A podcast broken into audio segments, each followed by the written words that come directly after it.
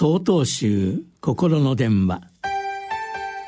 今週は「ある愛の言葉」と題して北海道永禅寺斎藤龍明さんのお話です。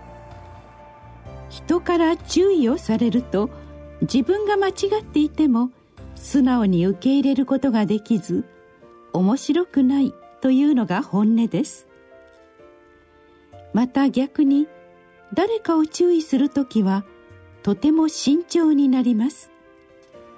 なぜなら良かれと思って言ったことが逆恨みされてしまうことも少なくない世の中だからです。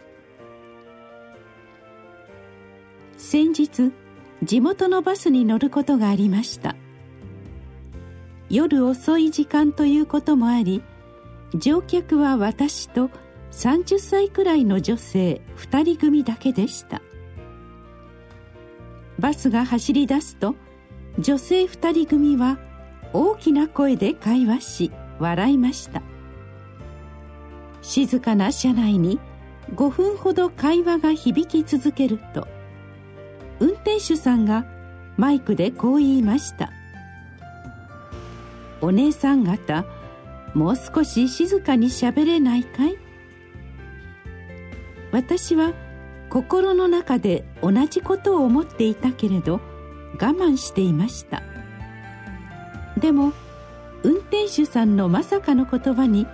一瞬驚きました「え私たちのこと?」と言った後会話のボリュームは少しだけ小さくなり険悪な空気が漂いました。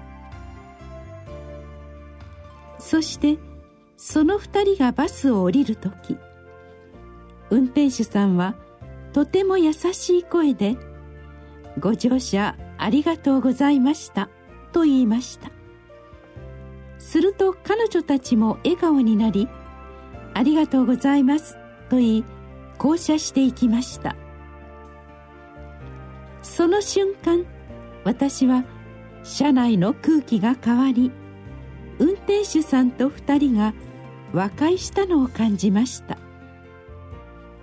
同時に運転手さんはただ感情に任せて注意をしたのではなく2人をおもんばかっていったのだと分かりました。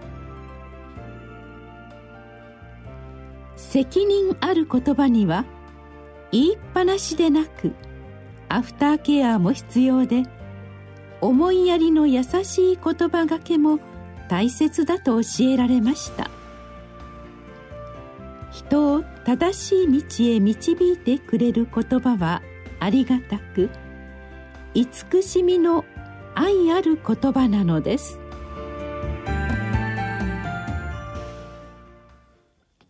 11月5日よりお話が変わります。